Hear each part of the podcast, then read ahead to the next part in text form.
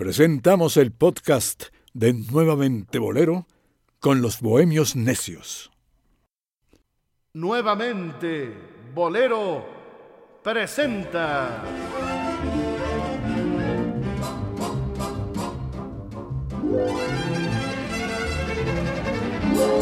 A los Bohemios Necios.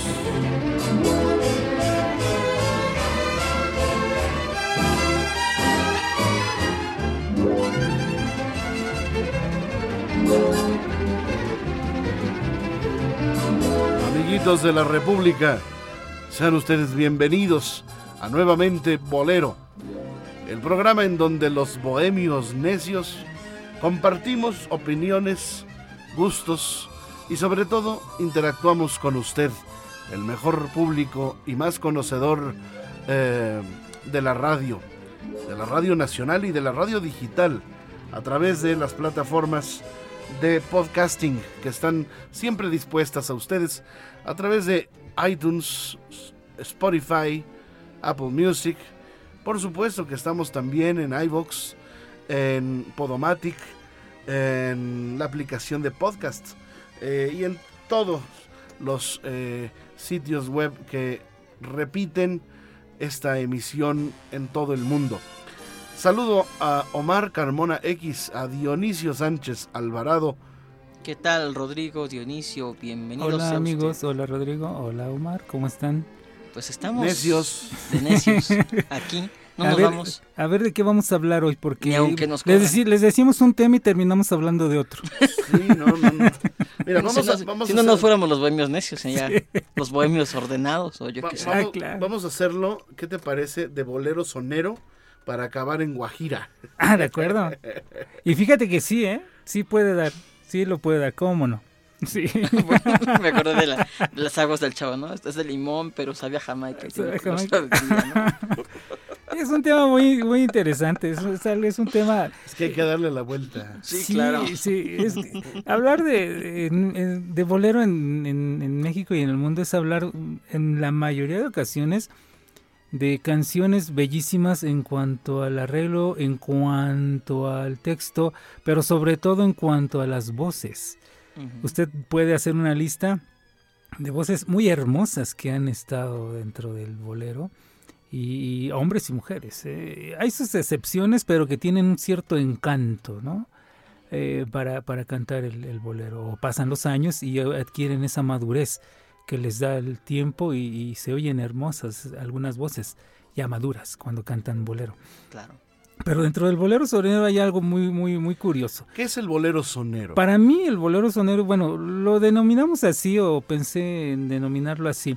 Es, es aquel bolero que... que o sea, es un invento que te sacaste la manga. Pues no exactamente, sino que eh, para de Pero pronto... casi, casi. No, es que te encuentras la en serio, te encuentras la enorme diferencia. Digo, no es lo mismo escuchar a ¿Sabes un... qué, Omar? Vámonos. No, no es escuchar nada Hay, más... que- hay que, hay que quedarnos a la, a la clase. Retírate, retírate.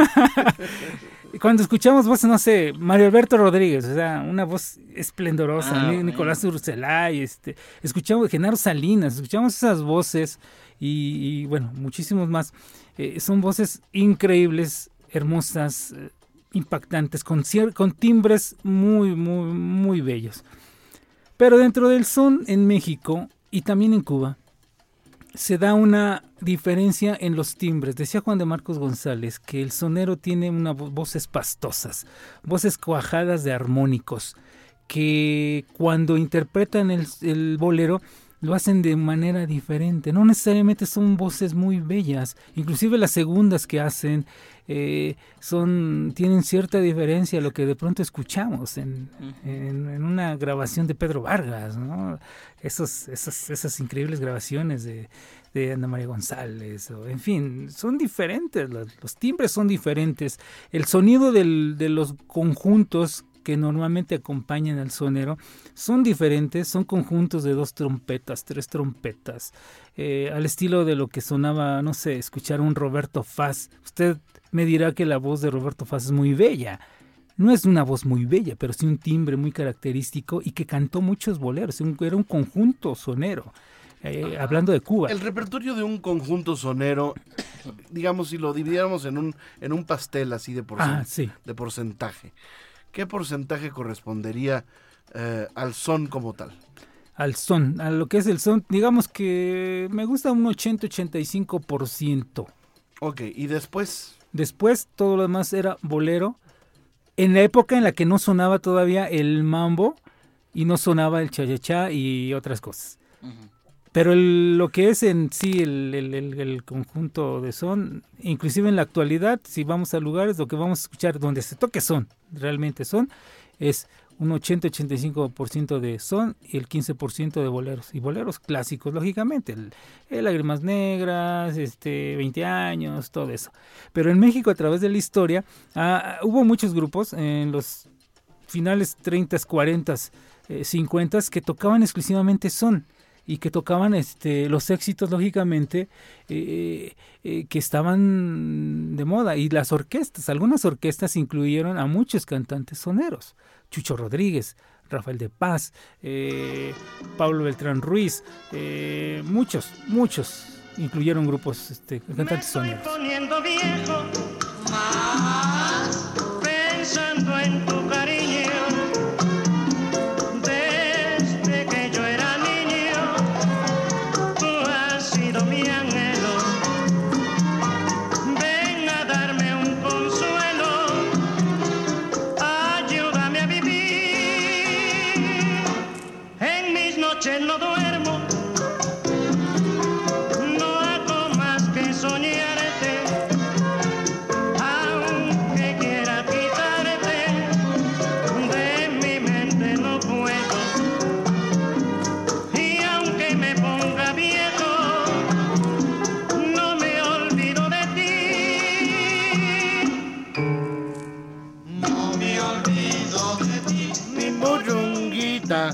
Oye, sí es- estos son soneros mexicanos. son soneros mexicanos en su mayoría es el son clave de oro cantando José Vázquez Chepilla ¿De dónde era el son clave de oro?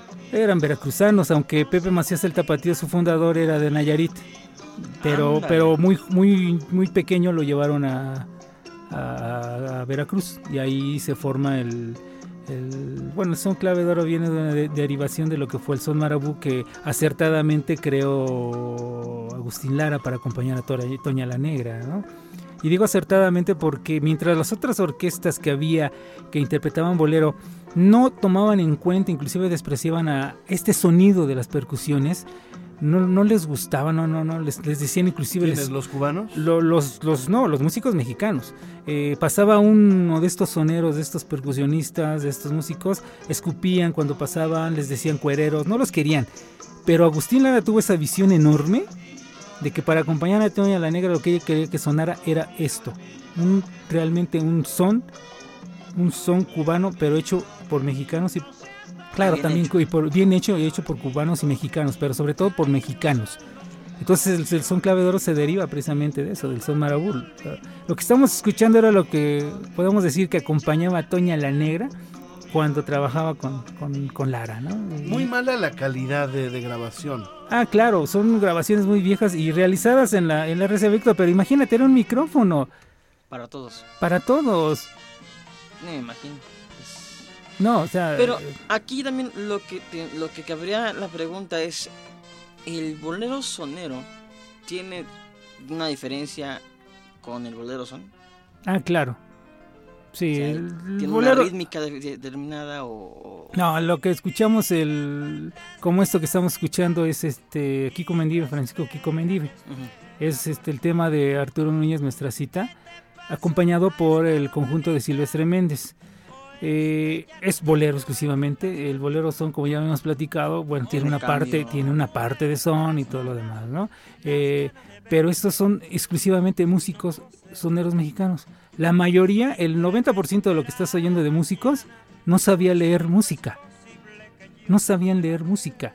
O tal vez uno de ellos, no sé, del conjunto que... líder. Tal vez el de, sí, exacto, el- alguna o dos- una de las dos trompetas puede ser, algo el pianista a veces, no Sí. siempre, y el contrabajista en la mayoría de ocasiones era era este era era pues este empírico, ¿no? La forma de tocar. Ahora cuando escuchamos el clave de oro, pues escuchamos ahí en el contrabajo a Chucho Rodríguez. Entonces nos damos cuenta que, que por eso en sus posteriores trabajos, toda esta gente hacía cosas maravillosas, ¿no? Kiko Mendive que, que apoyó mucho a Pérez Prado cuando vino a México, ¿no? O sea, y a Silvestre, el conjunto de Silvestre Méndez, ¿no? Que casualmente Silvestre no era sonero, era rumbero, pero hicieron este tipo de conjuntos para estas, estas este, grabaciones, ¿no? Y el sonido, el sonido del conjunto es eso, es la, es la gran diferencia que yo encuentro entre el bolero de esas grandes bandas, grandes orquestas y grandes voces. Escuchemos ese sonido del conjunto. Sí.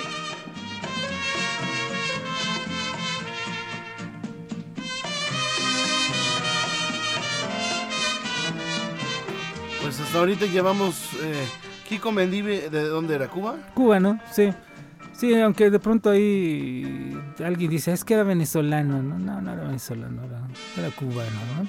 Él vino a México eh, con, el, con la compañía Batamú, en donde vinieron importantes músicos como Yeyo Tamayo y otros muchísimos más. Algo nos se- contabas de Silvestre Méndez. Bueno, Silvestre vino solo, él vino en 1945, vino con sus tambores. Pero él fue el que no dio el ancho, ¿no? No, el que no dio el ancho fue Bebo Valdés. Ah. Él, él pretendió ser eh, director musical de la compañía Batamú, eh, que vinieron los finales 30, 30, 40 más o menos, no recuerdo ahorita el año, pero Omar y yo sí damos el ancho. yo creo que sí. Este, entonces venía, Bebo, este, me platicó Bebo, ¿no? Que él quiso ser el director musical de esa compañía y simple y sencillamente no, no calificó, no pudo, no pudo con, con esa gran responsabilidad, no, no tenía, no tenía la capacidad todavía suficiente, el conocimiento suficiente. ¿eh? Pero sí llegaron una serie de músicos que nutrieron al- a lo que es el, el, el son y sobre todo el, el, el bolero para los soneros. Y esto es lo que estamos escuchando, todo lo que hemos escuchado hasta el momento es lo que se escuchaba en la mayoría de centros nocturnos, tanto de primera, de segunda, de tercera, cuarta, etcétera, ¿eh? Dionisio. Vale. Eso era lo que se escuchaba. O sea, siempre había un son. Podía estar la gran orquesta ahí, la que quieras. Pero siempre había un son Ahí. para tocar este tipo de, de música y estas interpretaciones. Siempre. Náufragos del mundo que han perdido la ilusión. Puentes y cordajes donde el Que esta la tocaba Pacho Alonso, ¿no? Sí. Sí. Pero ponle la importancia de este tema que estamos escuchando. Bueno, eh, que se utiliza otro instrumento diferente al conjunto de son, que es la celesta. Pero la segunda voz que va a ser ahí es Eduardo Lara ¿Dónde está la celeste? No lo oigo. al principio. Ahí está. Ah, ya. Eh, eh, la segunda voz que va- van a escuchar es la de Eduardo Lara, uno de los soneros que hacía mejores segundas. Y escuchen. niebla de riachuelo amarrado al recuerdo yo vivo esperando niebla de riachuelo ese amor para siempre me vas alejando nunca más volví nunca más la vi Nunca más su voz nombró mi nombre junto a mí, esa misma voz que dijo adiós.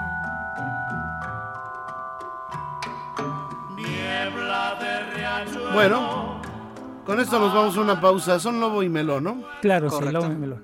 Yo no sé por qué le daban crédito al Lobo. Realmente el único que estuvo, el único que estuvo de los dos en todas Ha de las haber si- ha de haber grabaciones, sido el Caimán. el único que estuvo en las, todas las grabaciones de Lobo y Melón fue Melón. Todos los demás nunca fueron los mismos. Lobo inclusive en una, hay varias canciones donde no ni siquiera participa porque estuvo preso. Pero era Ah, percusionista, ¿no? Sí, era el, muy bueno, eh, muy bueno para el tambor. sí. Pero el cantante era Melón. Ah, claro. Fíjate que ayer subiste un video de mm, Melón cantando La Guantanamera. Ah, sí, sí. Buenísimo, ¿eh? Ah, claro. Y es que ahí, si te das cuenta, no está, lo ponen como Melón y su conjunto, porque no estaba Lobo. Porque fue una época en la que, repito, Lobo andaba de vacaciones. Y con, le su- decían, con su, con su trajecito de rayas. Lobo, Lobo, ¿estás Vacaciones ahí? Sí, exactamente. Lobo, ¿estás ahí? Sí. Bueno, eh, vamos, si les parece, a una pausa y regresamos.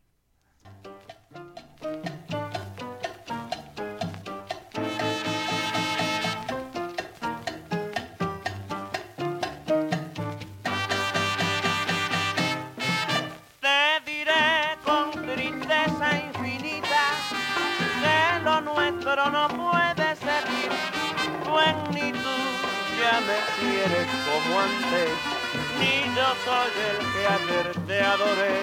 Dos que un día se dieron la vida con el alma y con el corazón, a través de los años aprenden que es inútil volver a empezar, pero tú no tuviste franqueza.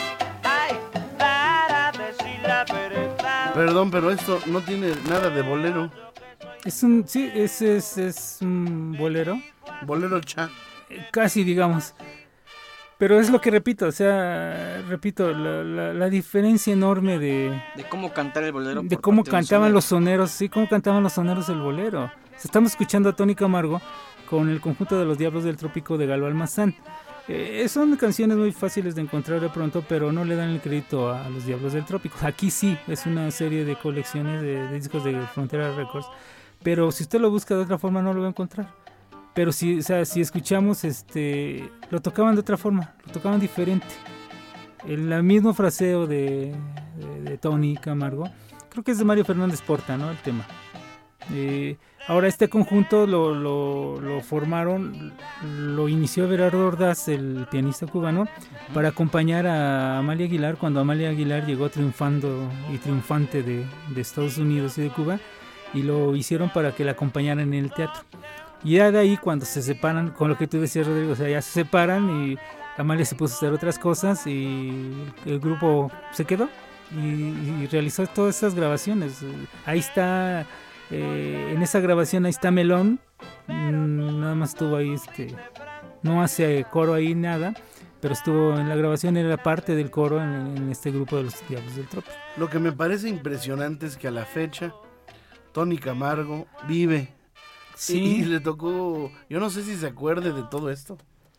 Pues, Pues fíjate que, que yo, que, no sé ahorita, ¿no? Pero la última vez que yo platiqué con él ya tiene años, se acordaba de muchísimas cosas. Ahora bien, lo que tú decías en otro programa, la demencia senil de pronto está muy dura, porque él se acordaba, ya no se acordaba de varias grabaciones que nosotros llegamos a mostrar y que él decía, no se acordaba, ¿no? O sea, no se acordaba de muchas Por canciones de ejemplo, haberlas grabado. nuestro amigo José López de Puerto José Rico Antonio López, ¿sí? Eh, entrevista al Vitillo pensando que el Vitillo le iba a dar santo y seña de cómo grababan los tresas. Cuando el Vitillo grabó 30 mil discos, ¿no? Sí, es que, es que era Pues uno de los músicos no más acordó, solicitados. ¿no? Era más fácil ahí en ese aspecto. Desgraciadamente, repito, ya murieron. El único que queda vivo, que yo sé que acompañaba, que tocaba percusiones y acompañó a tríos y, y a los haces, es Tony Camargo. Es el único que yo recuerdo. Y él los conoció y lo estuvo, en estuvo ahí con ellos, el- con ellos en grabaciones. Es el único que yo recuerdo que está vivo. Todos los demás ya murieron. y sigue activo Tony Camargo. Sí, Sigue activo cantando. sí, sí. llorando por ti. Yo también sigo activo. El cuartito está igualito como cuando tú te fuiste. La luz da medio tono, la cortina vaquito como tú la pusiste. Tu retrato con flores, porque aquí tú eres Dios. En este altar bendito donde te espero yo. La radio está en su sitio, donde tú me dijiste. Este es un bolero eh, sonero, según Dionisio Sánchez Alvarado. Sí, es que es, un sonero el que está cantando, es Lalo Montané, con la orquesta de, Arturo Núñez. Este tema fue un... eh, en México fue... Arturo Núñez sí era mexicano, No, cubano. pero establecidísimo aquí, ¿no? Ah, claro, por supuesto, tuvo hasta centros nocturnos, este, toda su vida. Su la- orquesta antillana, ¿no? Sí, sí. exacto. Orquesta antillana. Que todavía sigue ahí, este, Arturo, su hijo, sigue con, con la orquesta. Padrísima. Y, y lo bueno de esa orquesta es que rescatan todos estos arreglos. Inclusive Arturo, su hijo, este, se, está encargando de, de solicitarle a la gente que, que tenga canciones, grabaciones, este, que él no tiene, eh, para poder montar ese repertorio, ¿no? Y por supuesto no se las has dado. Claro que no le he dado nada, ¿no? Sí, sí, sí. Como, como buen, como buen, como buen coleccionista. Sí, no le he dado nada, no, me ha pedido una o dos, pero este, es que el que los tiene no, no los presta todavía. Pero bueno, yo este, ya en alguna otra ocasión, amigos, les, les Qué traigo- bueno que no las prestes. Bueno, tal vez prestadas, porque hay unos que las dan y ya. A ver, este, Omar, Este, Omar, este, entrevista, este, entrevista a este, Dionisio. este, Pregúntale algo que quieras saber del bolero sonero. Todo, A todo, ver, por todo ejemplo, lo que quieras saber, él lo sabe. Piensa, se pien- puede pien- considerar piénsalo intérprete. bien, Omar, se puede considerar bien. intérprete de bolero sonero. A gente como, no sé, Celio González. Ah, claro, Celio era un, Celio era un extraordinario sonero. Sí. Porque ahora tendríamos que tendríamos que hablar tal vez primero, antes de abarcar esto, lo que era un sonero. Yo un creo sonero, que es pertinente. El sonero era aquel cantante, o es aquel cantante que trabajando dentro del género del son cubano, en este caso, domina cualquiera de los otros géneros, como es la guajira, la guajira son, la guaracha, el bolero, o sea, todos estos géneros bailables, eh, todos estos géneros de la música cubana, los cantan y los dominan de buena forma, en- en- con todas sus reglas. Sea, Celio González, claro, o sea que si podemos escuchar algún bolero interpretado por Celio, eh, obviamente estamos escuchando a un gran, gran cantante de sonero que A ver. ¿Celio era mejor sonero o mejor bolerista? ¿O qué era más? Híjole, Curiosamente sus éxitos son muchos boleros. sí, son más boleros que otra cosa. Son- pero él era, él era sobre todo un Sobre todo en la, gran- en la matancera, antes de salirse de la matancera grabó mucho son. Sí. Entonces, este, bueno, la Matancera tuvo cualquier cantidad de, de- de éxitos. Todo lo que grabó con la, Matancera fueron éxitos. Pero antes de eso, bueno, trabajó con, con creo que con Zenén, con Luis Santí, con los jóvenes del Cayo. Trabajó creo con mucha sí. gente, sí, sí.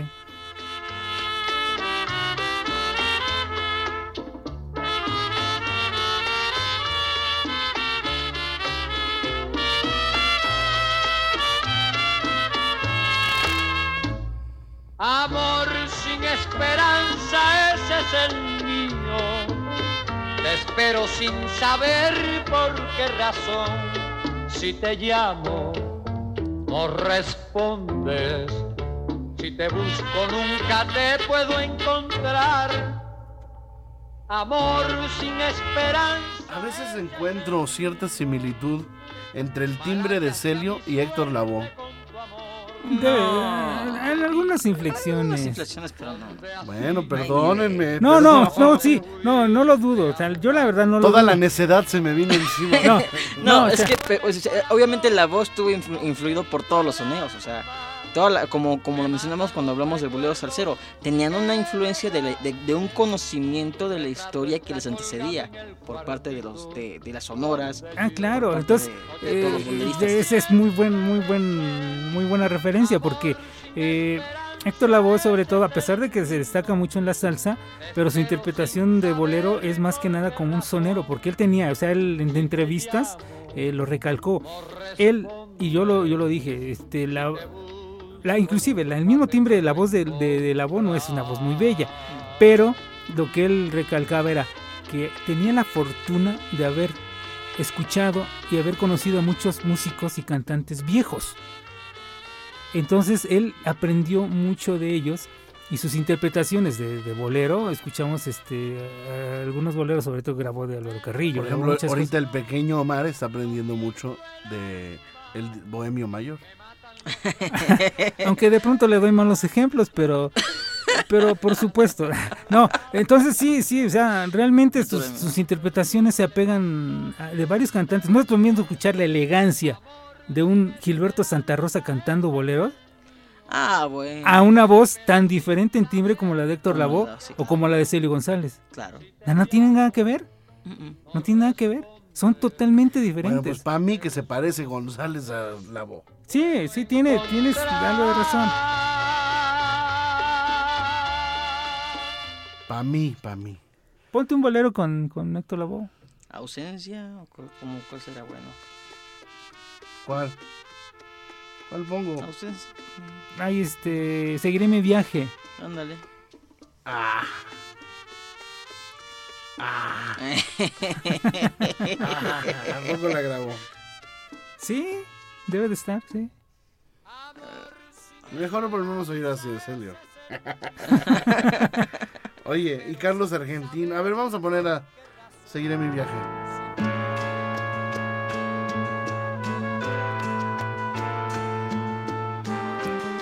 Pero la voz no era sonero.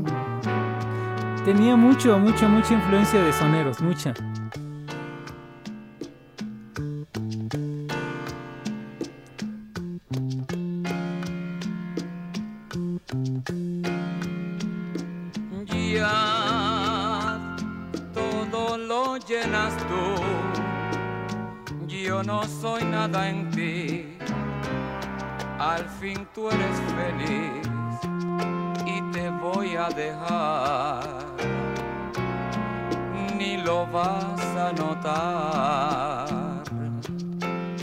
Padre la acomodadita que le hizo. Sí. Soy dolor que nunca te ha dolido. ¿Sí te gustó la acomodadita? Soy amor que Dije, está padre, no dije que no. Bueno, si dice que está padre es porque hay algo de Viene, gusto. viene siendo lo mismo. Pues sí, hay algo de Viene, gusto. viene siendo lo mismo. Y por eso me voy. No Es como decir, no está tan mal hecho. sufriré tu ¿Nos alburió, viste? aunque puedas vivir. Porque ponle, es que No está tan mal hecho. tan mal hecho. Nos, nos echa. Sí. más grande amor. Va- Ya sé quién va a ocupar el lugar de la reina del albur. No, ay, sí. Nada más lo- Dijera mis hay que postularlo. Ay, ay, la coqueto. Oigan, oigan, estamos al aire. Estamos al aire. Ah, sí, ¿verdad? Sí, estamos al aire. ¿Lo dijimos o lo pensamos? Ups. ¿Quién sabe? Creo que lo pensamos. ¿Ya mandamos a corte? No. Ni me acuerdo. aquí. Ya vamos a corte. Bueno, vamos a Vamos a corte. Seguiré mi viaje.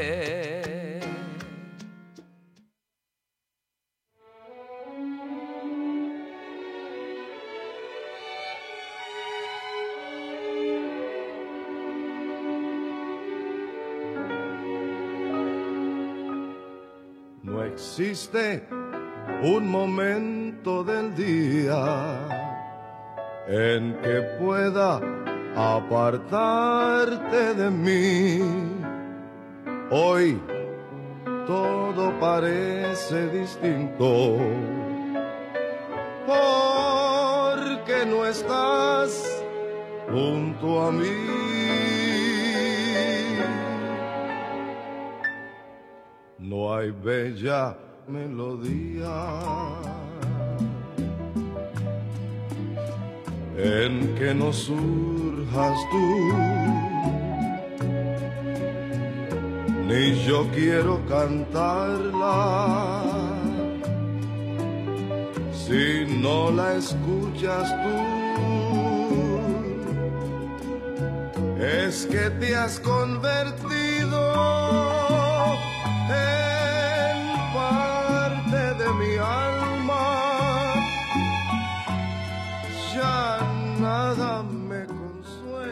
poco o un bastante parecido ¿El estilo? a Pacho Alonso, ¿no? Ujú, sí.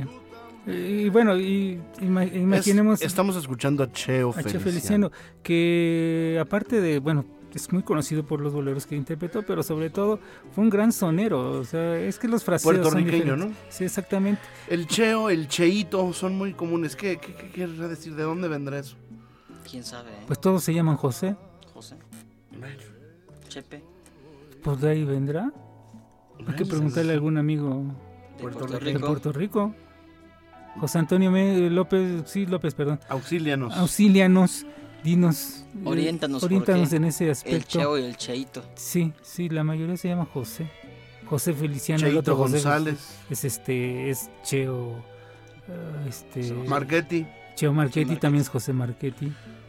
Bueno, a ver. Ok, sí. eh, los, los, los frases son diferentes. eh, eh, recurrimos a estas grabaciones, esta grabación ya es más actual, pero de todos modos, eh, lo que tú decías, la gran escuela de sonero que, que tuvo eh, Cheo Feliciano, eh, cantando en agrupaciones sobre todo como, si usted escucha con esas grabaciones de con, con Joe Cuba, va a notar la gran escuela que también tuvo de- como sonero.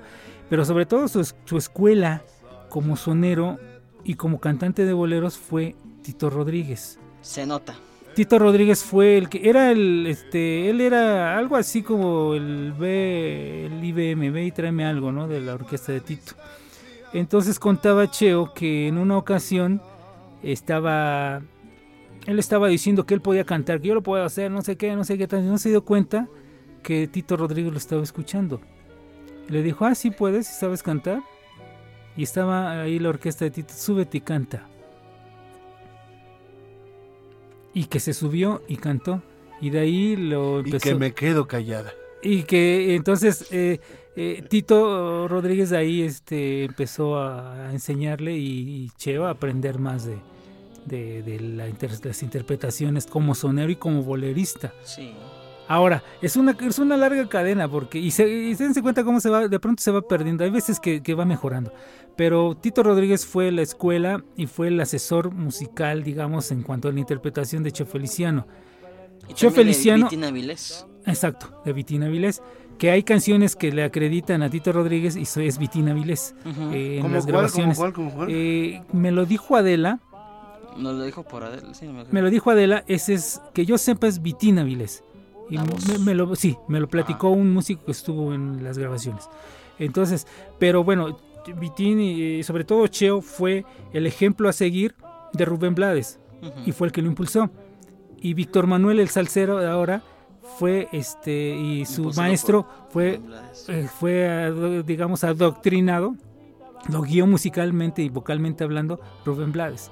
Entonces es una larga cadena de pero se va perdiendo, ¿no? O sea, todavía en, en, en Rubén, cuando, cuando hicimos el programa de Bolero Salsero, nos dimos cuenta que su interpretación de, de bolero se apega más Al- a la escuela de Tito. Ahora, lo que estamos escuchando es un gran sonero que estuvo en México en los 40, sobre todo un gran improvisador, ¿eh? era un poeta este tipo, Jo- José Cheo Marchetti, eh, eh, cantando, cantando bolero. Y escuchen el timbre, el timbre es diferente, las voces, los fraseos son diferentes. Ahorita escuchemos a Cheo Marchetti.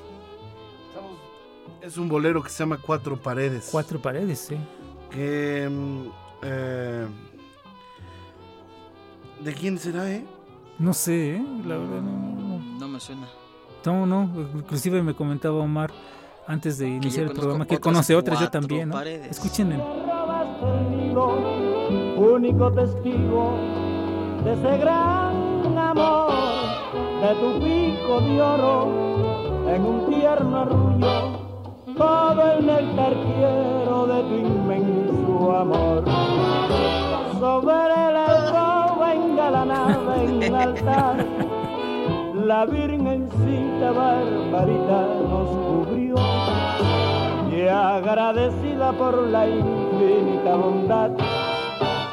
Fíjate que aunque la calidad es muy mala Sí, de la grabación, la orquesta se oye de poca. No, es que Sí. Cheo grabó con muchas orquestas, con su propio conjunto, pero grabó con muchísimas orquestas. Y estuvo en México, sí, Omar. Ya tengo el, el autor, es Rafael Ortiz. Rafael Ortiz. Ah, fíjate. Entonces, eh, digo, repito, este, inclusive aquí en México, Te odio. lo sabes todo. Por eso luego te andan corriendo de los grupos de WhatsApp. Por crear oposición. Sí. Es- pero bueno, Cheo Marchetti estuvo aquí en México y eh, hizo una temporada muy importante y muy fuerte en Puebla y después acá en el DF en varios lugares. E inclusive se cuenta aquella anécdota donde en una guajira era tal la capacidad de improvisación y creación que tenía Cheo Marchetti y Benny Moré que dicen que en una noche llegó eh, al lugar donde cantaba Benny Moré, llegó Cheo Marchetti ya pasado de copas y Benny Moré también pasado de copas. Ambos tenían ese, ese, Ese mal. ese- esa característica. Entonces llega y grita Cheo Marchetti en la ¿Cuál puerta. mal, cuál mal? Este, bueno, ese gusto.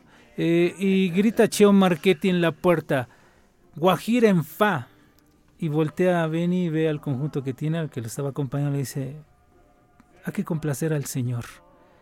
Y comenzaron a tocar Guajira. Pero eh, Cheo Marchetti era un especialista en Guajira. Igual Benny Moré. Dicen que eran como las 2 de la mañana. La cuestión que les dieron las 6, 7 de la mañana y los dos tipos seguían improvisando a todo lo que se les atravesaba. Y, e improvisando con décimas.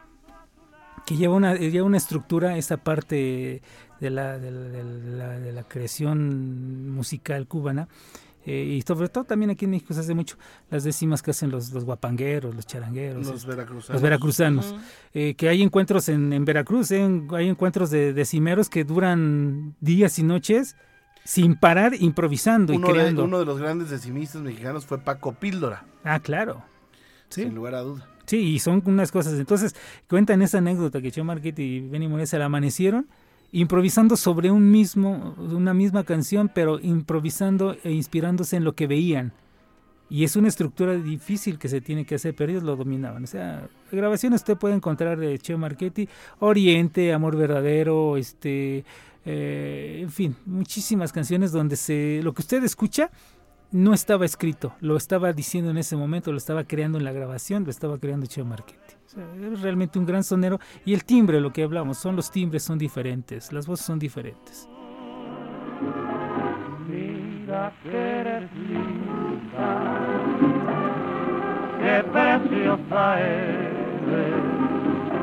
Ahora, ahora ¿quién escuchamos? Pues estamos escuchando Al dueto fantasma. Dueto ¿no? Fantasma, estamos escuchando a Lalo Montaner, Ay, Benny no, no, Moré. porque no digan eso porque me da mello.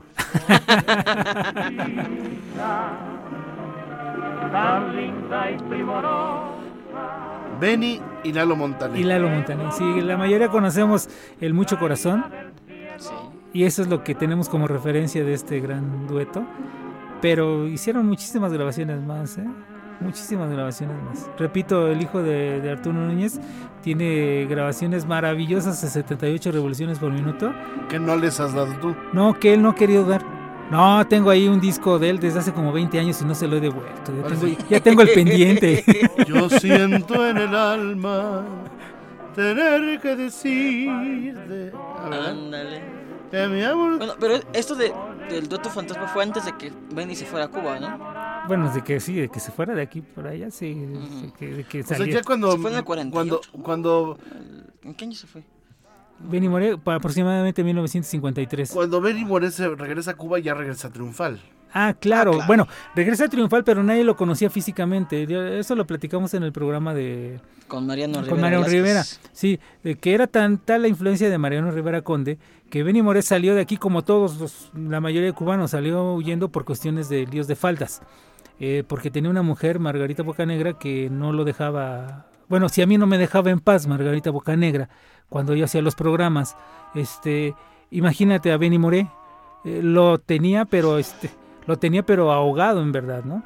Entonces, este, él, él salió huyendo de aquí de México, se va a Cuba, llega a Cuba y él llegó a, pues él era artista exclusivo de RCA y llega a grabar a la RCA en Cuba, pero nadie le creyó que él era Benny Moré porque no, nadie se acordaba ya de él, la verdad, nadie se acordaba ya de él, físicamente hablando, sabían del gran éxito de Moré, pero decían, Benny Moré está en México triunfando en todo el continente, aquí no.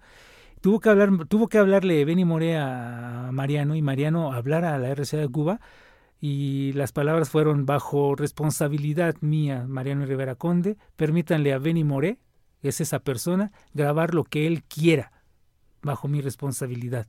Y de esa manera fue cuando comenzó a grabar este Benny Moré en, en Cuba por, por mediación de, De Mariano. de, de Rivera. Mariano Rivera Conde, sí. o sea, algún día dedicaremos un programa, super programa dedicado a Mariano Rivera Conde con testimonios de la gente que lo conoció, gente que trabajó y con anécdotas platicadas por ellos Uy, mismos. Promesas, promesas. No, van, van a ver, o sea, Van a ver. ah, nada más hay que digitalizar todos los audios que tenemos. Ahí está Omar. Y clasificar todo. Y clas- no, todo está ya, clasificado, ¿Ah, ya ya? está, Ah, ya. bueno. Yo sé que siempre dudas de mi amor y no te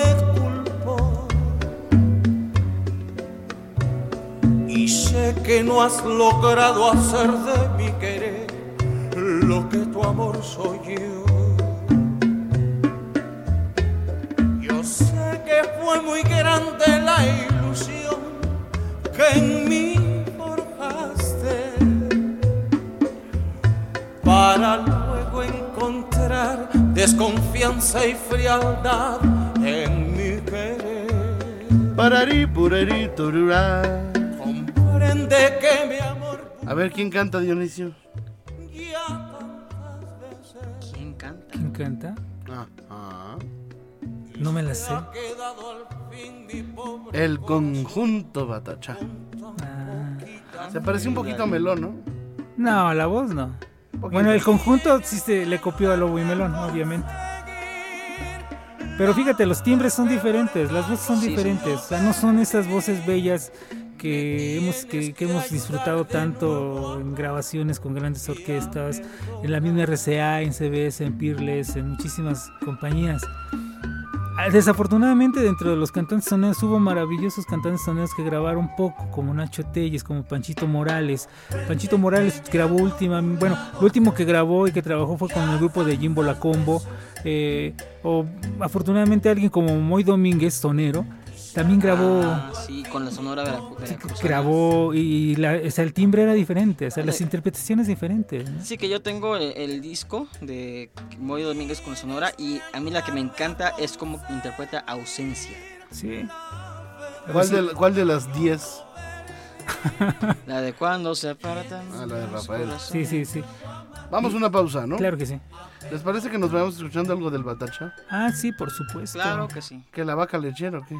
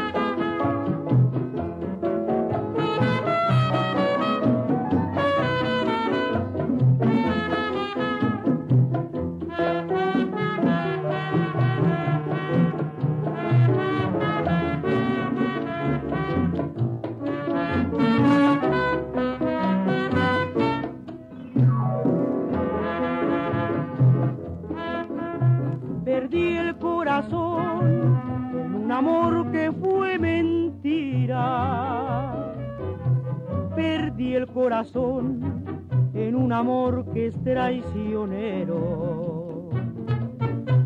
No quiero pensar en que tendré que verle un día. Ni quiero rogar a ese querer que me mentía. Yo sé que una vez ha de sufrir al verme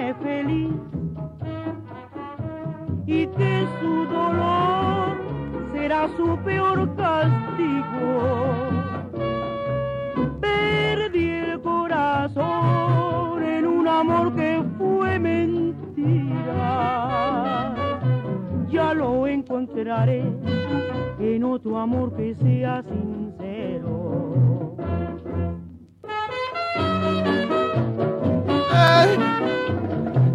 Estamos escuchando, mi querido Dionisio. Sí, sí, Rodrigo. Estamos escuchando a María Alma. Casualmente muchas de estas ¿Te grabaciones... refieres a la gran compositora Exactamente. eh, La esposa de. Monterrey? De Monterrey, sí, exactamente. Ella, este, muchas de estas grabaciones eh, fue acompañada por Silvestre Méndez, que era un tremendo rumbero, pero también por muchos soneros mexicanos. Si ustedes se dan cuenta, escuchan, se oye diferente, el acompañamiento es diferente, el ritmo es, es, es- no sé, es, es diferente, esa gran Es característica. otra que te- cadencia. es otra cadencia totalmente diferente. La interpretación de ella es se acopla perfectamente al conjunto. Sí. En esos, en ese tipo de conjuntos cuando acompañaron a María Alma Es que estaba. la, la voz de María Alma como bolerista Sí. era muy buena, ¿eh? Ahora lo que le- yo le comentaba eso, a Omar aquí. parecido a Marta Catalina. Este, Ándale. ¿Qué tanto podemos decir que lo que es el bolero que toca, que cantaba, la forma de interpretar del sonero, qué tanto se asemeja a, a lo que alguna vez hablamos, el bolero arrabalero? ¿Qué tanto se acerca? La cadencia es diferente, el acompañamiento es muy característico. No es, repito, el de las grandes orquestas, las grandes, salvo cuando ya se decidieron a, a meter a, a percusionistas soneros este que rescataron muchas grabaciones los soneros que se les trababan a esas grandes orquestas pero este hasta ese momento eh, ya, ya se lo- los, los tomaron en cuenta pero antes eran este tipo de conjuntos soneros los que acompañaban a, a, ellos mismos, los soneros, pero alguno que otro cantante, ¿no? Pues. Pero sí, ¿qué, qué tanto se oye más arrabalero estos conjuntos soneros, no? Pues es que mira, la música sonera siempre ha sido de, de- de- de- por parte del gusto popular, ¿no? O sea, siempre en el barrio te van a tener Ya la dilo, referencia de la, sono- de la sonora matancera, de pues toda esta, de esta gente que estamos escuchando. Entonces, eh, si es por la forma de interpretar, pues sí, te, te podría decir que es un sonido de arrabal. Ahora, lo que platicábamos... eh, O sea, luego lo- sí. el, el comentario de Omar tenía que ser ese. o sea, conclusión, Salió. el análisis de Omar fue, es que ese es el arrabal. Exacto. Y además no le puedes discutir. No. ¿Tú, le, tú le discutirías? No, claro que no, ¿para qué se vaya a salir del estás programa? poniendo con, Sans- con Sansón a las patadas. Se vaya a salir del programa, si le si lo no, no, contradigo. no, no, sí, no. no, no, no, man, te de ninguna manera. No, pero sí, fíjate, lo curioso es de que, que lo que comentaba yo al principio, que en aquellos años, los 40, los 50, en esa época, todavía los 60, o sea, se daba el, el hecho de que se juntaban ese tipo de grupos con estas interpretaciones soneras en lugares en donde, imagínate el lugar como el 33 que estaba en Avenida Juárez número 20, donde tocaban jazz, pero escuchabas también este tipo de, de grupos. Sí, alguna vez lo mencionaste, ¿no? Porque, porque al final de cuentas, pues para bailar ya realmente, ya para bailar- entrados, sí, ya para ya bailar. no era- hay... Para bailar era el conjunto de son y hasta, el- hasta los lugares de primera tenían un conjunto Sí. de son siempre. Sí, claro, sí. la gran orquesta, el gran show, Fernando Fernández, este Agustín. Lara, todo, pero se Pero sol- para el relleno, para que la gente se parara a bailar, para que la gente no nada más estuviera pues bebiendo y demás, tenía que entrar una música de este tipo. y las orquestas posteriormente, bueno, gente como Mario Ruiz Armengol también fue un gran sonero, un gran rumbero Ah, sí. y escuchemos el trabajo que hizo Mario Ruiz Armengol dentro del bolero, o sea, una maravilla. Eh, y otros otros músicos, ¿no? Víctor Ruiz Paz, como decía Rodrigo, ¿no? Tuvo su- sus inicios fueron de sonero. de sonero, pero se destacó acompañando a cualquier cantidad de orquestas, de solistas, de y de conjuntos. estilos, de, de- de- Sí. de géneros. pues, A ver, por ejemplo, Alberto Beltrán sería sonero? No. No, no, no. Sí era no, bolerista, ¿no? Sí, Era sí, él fin- era más que Sí, más, sí. Pero sí Carmen Delia de Piní. Eh, sí, Sí. suena, sí. Vamos a escuchar algo de ella.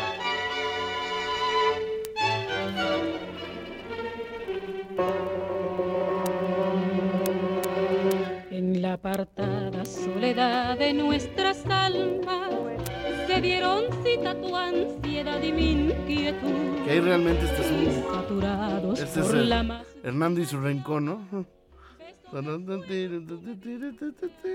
No, pero vamos a poner otra, vamos a poner otra.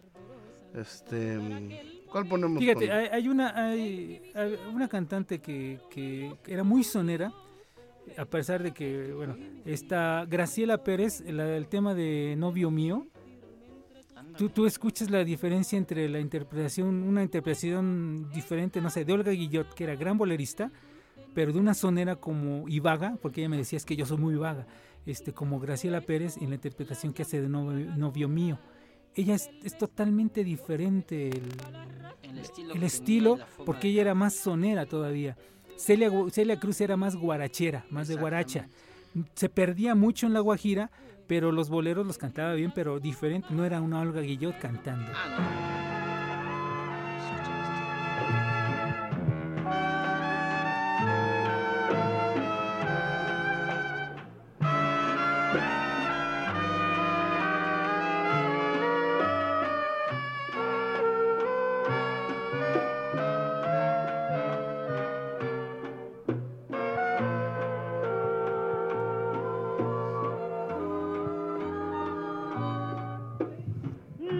Mío, desde el primer y fiel abrazo, Qué horror. se hundió por Cambiarle el en el ocaso,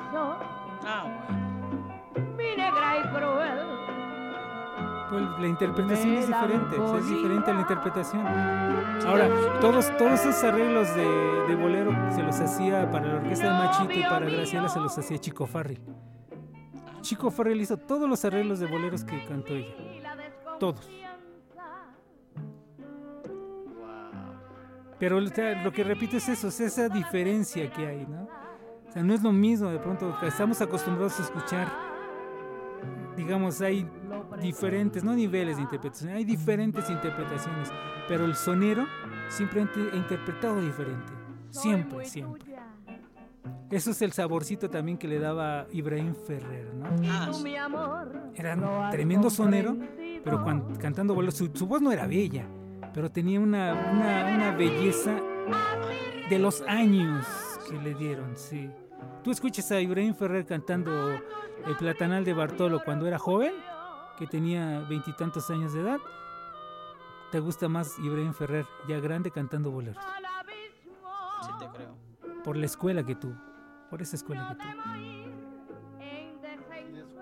Si de escuela se trata, pues es nada menos que la que Dionisio nos está dando. Una auténtica cátedra. No, y es que los timbres del sonero, como bueno, ya, ya habíamos escuchado en otro programa a Miguelito Juní, ¿no? Que son timbres diferentes. Yo escuché a Pío Leiva Ah, en. Cuba. Me tocó verlo en el Hotel Nacional. Y se echaba unos boleros a uno o dos nada más. Pero rico. Pero en este caso, bueno, Pío era sobre todo este considerado el montunero de Cuba.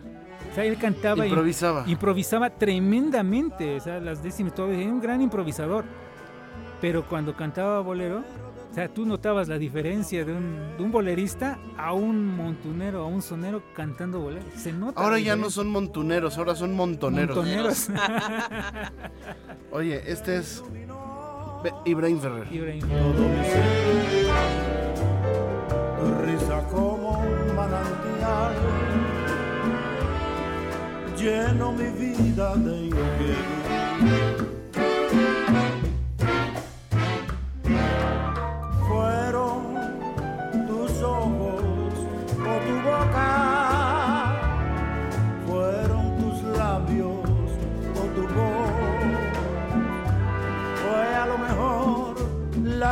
La impaciencia de tanto esperar tu llegada más no sé no sé decirte cómo fue ni sé Súper bien tocada esa orquesta, ¿no? Sí, no, bueno, la dirección, no sé si la dirección esté a cargo de, de Demetrio Muñiz o de Juan de Marcos González, no sé de quién sea la dirección musical. El arreglo, bueno, sí. El de- de toda la vida. De toda la vida. Pero Demetrio Muñiz, si es, si es Demetrio Muñiz el que dirige Bajado de tono, por cierto. Sí, este, si es Demetrio Muñiz el que dirige la orquesta ahí, estamos hablando de un músico que fue director del Tropicana durante muchos años. O sea, el nivel hay. Claro. nivel hay. Y si, es y si fue Juan de Marcos el que dirigió, también hay bastante nivel en, en la, en la dirección musical, ¿no? O sea, son músicos muy capacitados. Y a mí me, me impresionaba.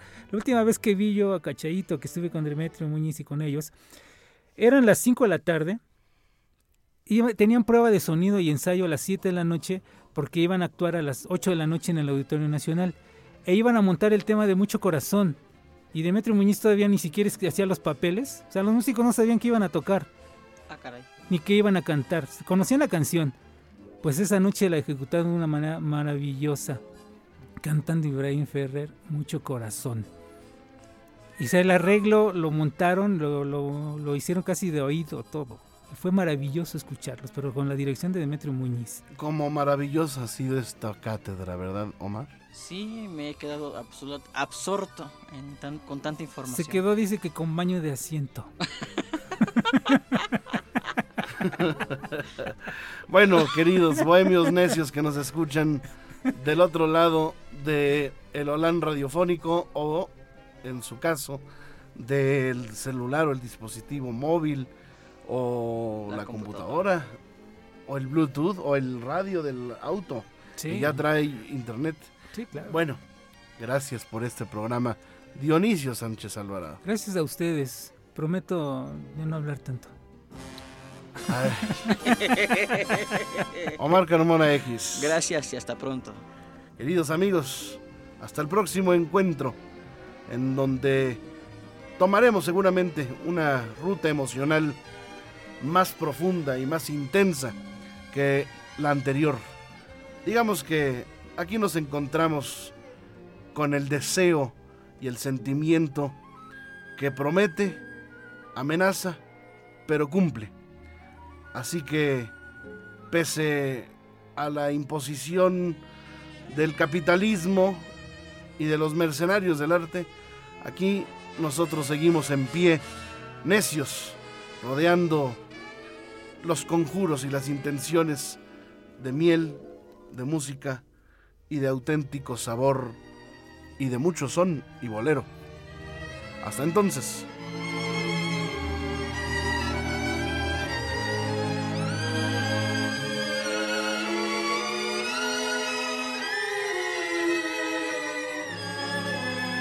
Nuevamente Bolero presentó a los bohemios necios.